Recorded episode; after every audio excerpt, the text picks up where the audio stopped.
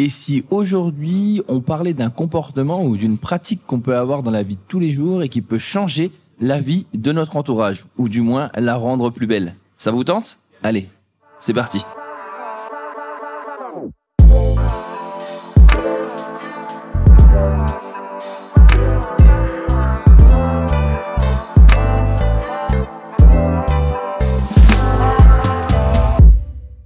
Aujourd'hui, épisode un peu spécial. Il est possible que vous entendiez un petit bruit de fond. Eh bien, c'est tout simplement parce que je suis dans le train. Et oui, comme vous le savez, lorsque je fais la manutinale, elle est faite tous les jours afin d'avoir une, une, des informations fraîches. Et là, je suis actuellement dans le train qui me ramène d'Annecy vers Paris.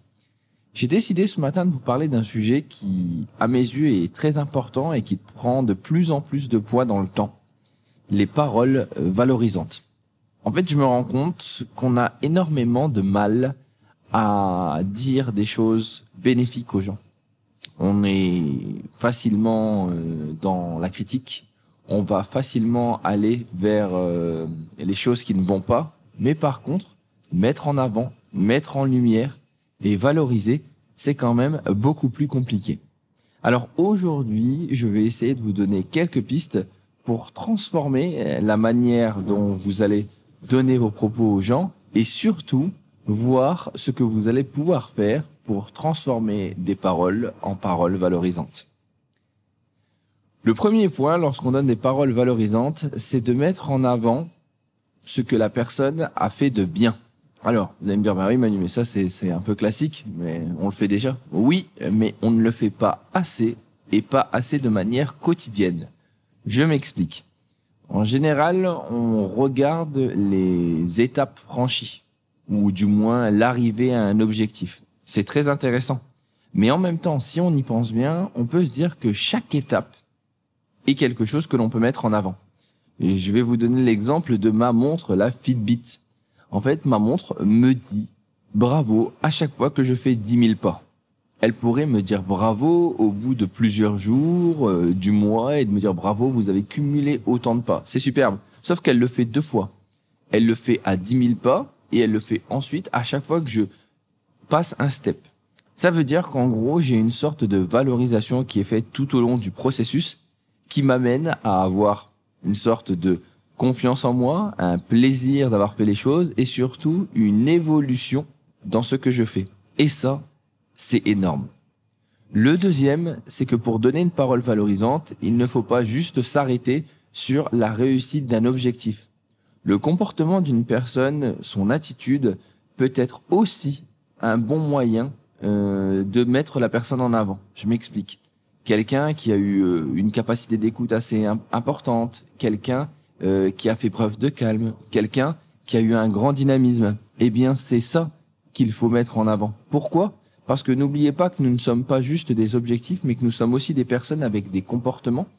Et le fait de savoir que ce que l'on est de manière naturelle peut être un, un poids, enfin un poids, excusez-moi, peut être un, un bénéfice pour les autres, c'est important et ça nous valorise. Le troisième point, il est assez simple. Les paroles valorisantes ne sont pas obligatoirement des grandes paroles. Ça peut être tout simplement le fait de dire bravo, le fait de dire superbe, le fait de s'arrêter sur la personne et euh, de prendre le temps de lui faire un compliment euh, tout simple sur lui, euh, sur son attitude, sur ses comportements, sur le travail qu'il a réalisé, que ça soit d'un point de vue personnel ou professionnel. Pourquoi Encore une fois, on ne sait jamais en fait l'état d'esprit dans lequel est la personne. Et le simple fait de donner une parole valorisante peut être pour elle une essence en fait, en termes d'énergie, qui va lui permettre de se dépasser ou qui va lui permettre peut-être aussi euh, d'avoir l'énergie, d'avoir envie de continuer. Encore une fois, Johnny, t'es tout le temps là, l'envie d'avoir envie. Ouais, c'est ça, c'est ça. Alors, pourquoi pour moi c'était si important de vous en parler ce matin? Parce que je me rends compte, euh, encore une fois, que souvent, euh, on en manque.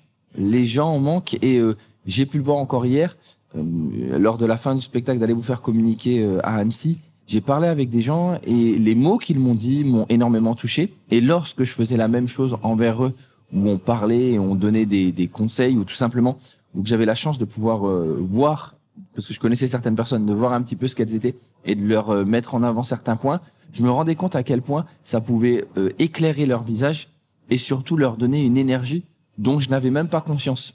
N'oubliez pas le quatrième point, et c'est là où euh, je tenais à vous en parler pour clôturer ce, ce podcast, c'est que lorsque vous faites ça, vous donnez à la personne une énergie incommensurable par rapport à la suite de ses projets.